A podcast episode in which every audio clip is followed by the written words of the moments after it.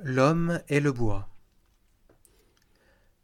Ecce homo, voici l'homme, et il n'a pas mérité ce qui lui arrive, et il n'est pas le seul. Simon aussi est homme, et lui non plus n'a rien mérité, ne s'est pas même porté volontaire. Mais l'un et l'autre, Jésus, Simon, chacun à sa place, ont porté le bois. Et nous aussi nous le portons, en notre cœur marqué par le baptême, en notre corps signé de croix.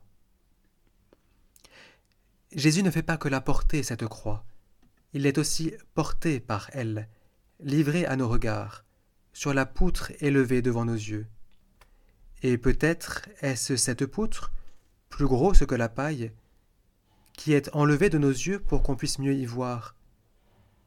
La poutre, quand on regarde Jésus en croix, ne peut plus nous aveugler.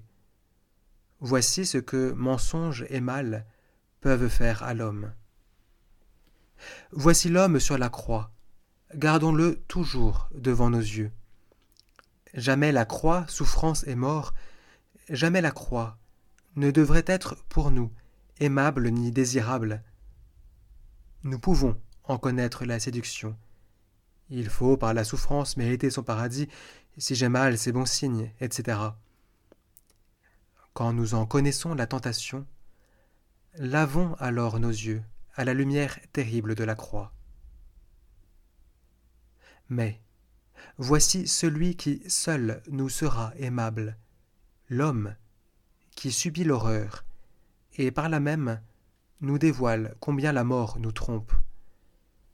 Voici qui seul est adorable, le Fils de Dieu, Dieu lui-même, et son troisième jour, inexorable. Et c'est à cause de ce troisième jour que l'on pourra, quand elle vient, que l'on pourra porter la croix, la nôtre et celle des autres.